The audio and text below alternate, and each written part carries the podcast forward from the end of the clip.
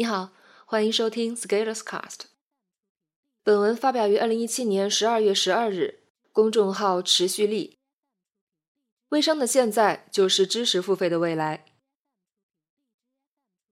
知识付费时代的到来有一个好处被很多人忽视，这个好处不是我们铺天盖地看到的可以花钱买到知识，因为更好的知识往往比知识付费时代来临前还要便宜。比如一套《资本论》。才不到九十九块钱，一套《国富论》才五十多块钱，可以吊打十门知识付费产品课。知识付费最有价值的一点在于，给了你一个理由，让你光明正大的给某个你想认识的人一笔钱，从而让对方记住你，借此你可以占领对方的心智。我认为这才是知识付费发展的红利。而知识付费这个行业再往下走，随着专业化团队入驻。知识被当成商品摆在货架上让人挑选，那这个行业就没有什么红利了。也就是说，你再想通过买一门课认识一个人的时代已经早就过去了。当红利失去的时候，平台会变得更强势，流量也会变得更贵，消费欲望会变低。而在前一个阶段乘风而起的人会发现钱比以前难赚，于是会做两件事情：第一，就是找人互推、互站台、交叉引流。第二就是开设高单价课程，把过去的经历拿出来做成课程。当红利失去的时候，消费者变得更难收割，所以课会越来越难卖。你必须用更猛的噱头，下更狠的药刺激，才能打平以前的业绩。一般而言，保证效果、无效退款类似的口号会越来越多，所以。咪蒙教你月薪五万的出现是时代发展的必然。在培训行业中有两类噱头最管用，一个是保证你多少天赚到多少钱，二个是保证你多少天睡到多少女人。但是会有一种课变得比以前更好卖，那就是在知识付费浪潮中崛起的人，面向想崛起但是却没有崛起的人进行付费收割，会变得主流。也就是收割开始从底部向上收割到了腰部，底部由于信任透支，往往不再复购，而经过多次互推以后，新的增量客户又很难获得，所以高单价的课程就会必然出现。反正我也卖不了多少次了，那就最后来一发大的。这其实是有一定滞后性的，在知识付费浪潮中，如果是在头部忙着赚钱的人，往往是没有时间开课教你。他是如何做到赚钱的？一个个体的崛起有很多因素，一方面是时运，一方面也有个人能力。但是，当赚钱的增长率见顶的时候，这些处于尖端的人发现收入增长不行了以后，想到的第一条必然就是要吃吃自己的老本的。于是，分享自己的成功经验就是一条必然的路径。但是，很少有人注意到，在这个时候，如果你再想着怎么跑到顶尖，那你遭遇的也只有被收割一下了，就像一只股票快要见顶的时候，大户们开始出货，小散户们抱着自己的钞票冲上去，最后行情下行就卡在高位了，然后砸盘了。经常有人会问我怎么看知识付费未来的发展，我就说看一下微商现在的样子，就知道知识付费的未来了。我在二零一四年通过社群接触了微商的圈子。我甚至还参加了微商的年会，微信上加了千余好友。在那个时候，微商如日中天，好像可以遍地捡钱。朋友圈里晒流水，谈财富与梦想，招代理和卖货就是常态。那个时候，我会因为有人发了太多的广告而删掉这些好友，而现在我也会继续删掉这些微商好友。删掉的原因是，这些人已经不再持续发卖货广告了。我在二零一四年认识的一位小姑娘，之后回顾那段经历时说：“那个时候大家知道朋友圈可以拿来卖东西，但是却不知道要卖什么，没有货。而正好她手里有一些货，于是每天就是坐着收钱，一天几十万、几十万的收钱。就这一年的时间，那位小姑娘收了上千万。那一年才二十二岁。为什么一天有几十万的进账呢？这里有个代理制度。”就像批发商一样，如果你有货，你可以成批的以包销的方式一次性进货多少件，可以拿到一个很低的价格。于是你是一级代理。然后你可以再把这些产品再加价以后倒给下一手，下一手的价格会贵一些，但是进货的数量少一些，赚的也少一些。经过层层转包，到最后可能某个校园里的一个大学生无聊说尝试一下代理，于是，在朋友圈找几个朋友买下了货，一单赚十块钱，于是一个产品终于完成了从源头到终端消费者的过程。于是，微商赚钱的门道就在于你要营造一个势能场，让很多人相信这件事情能赚钱。于是，这些人就愿意成为一级一级的代理商。只要成为代理商，找到了下家出手，就可以赚钱。至于最后消费者是谁，就没有人关心了。于是，那些年的微商们陷入了制造财富的狂热中，在一种自嗨式的社群氛围中，微商认为自己可以改变世界。然后呢？当然，那个时候的故事没有持续下去。一个行业有了暴利，就会有人进场。于是，在短暂的紧缺后，开始有大量的产品出现。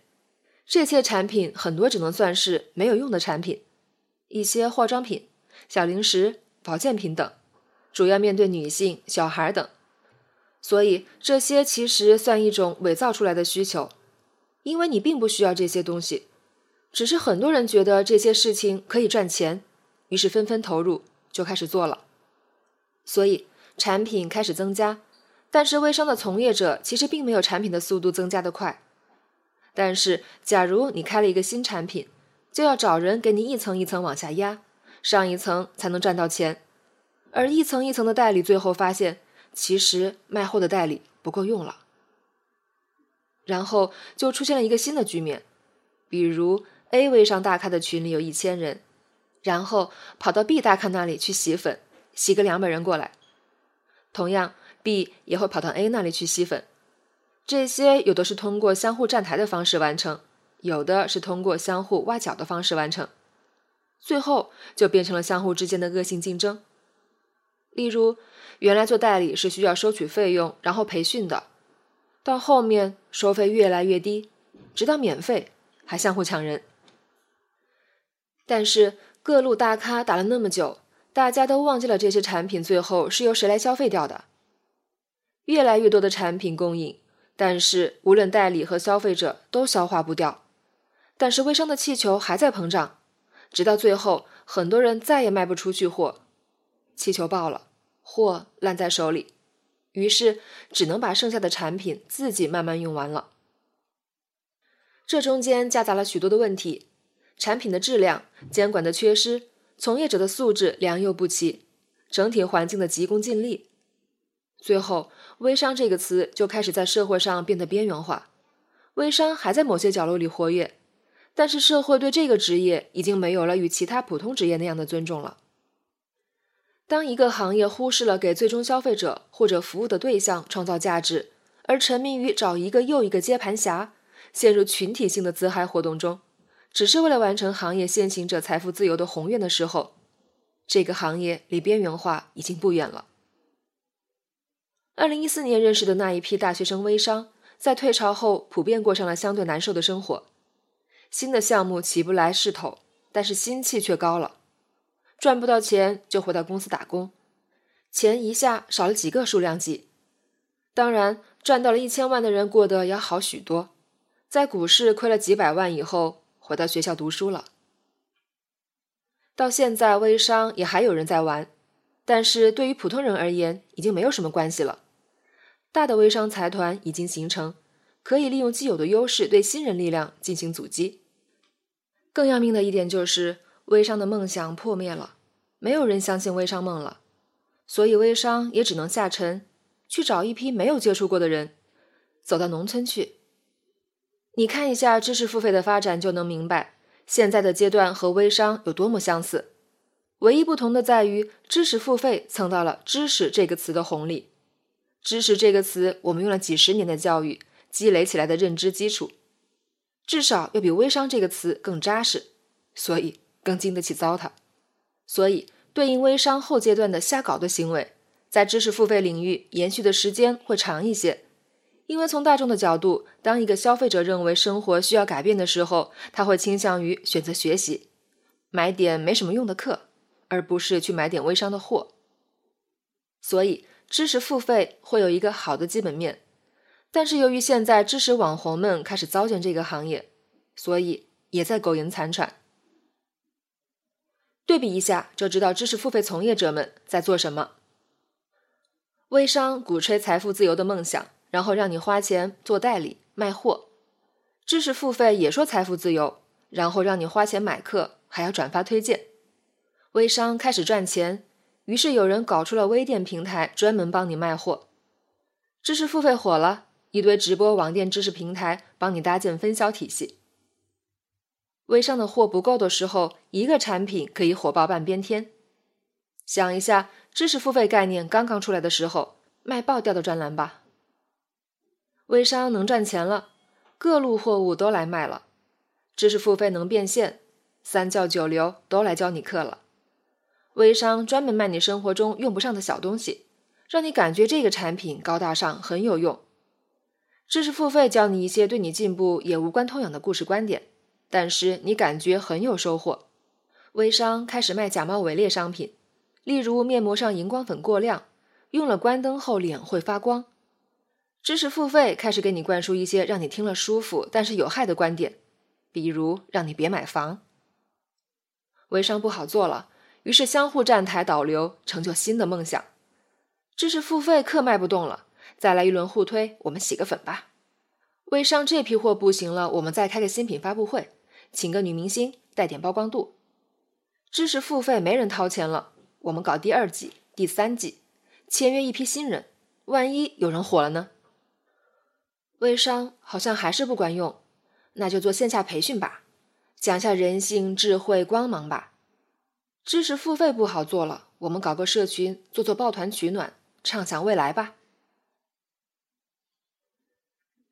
任何一个行业都会有自己的周期，但是背离了最核心价值的产业，背离了为用户提供服务的宗旨，那就只能加速死亡。微商从业者沉浸在造富的梦中，最后大批人无富可造。知识付费从业者若不考虑真正价值，脚踏实地，将会重蹈覆辙。一个行业的发展如果不能复利，那就是在和时间和天道作对，必然无法长远。那怎样才算复利式发展？就想想你的用户，如果他们在未来变得比现在更好、更聪明。还会认可你吗？在未来回头看现在，会骂你是个只会使用套路的傻叉吗？还是在未来要感谢你当年说了真话，让他们看到了真相？要和时间与进步做朋友，唯一的方式就是尊重、认清，并且忠于真相，保持稳定。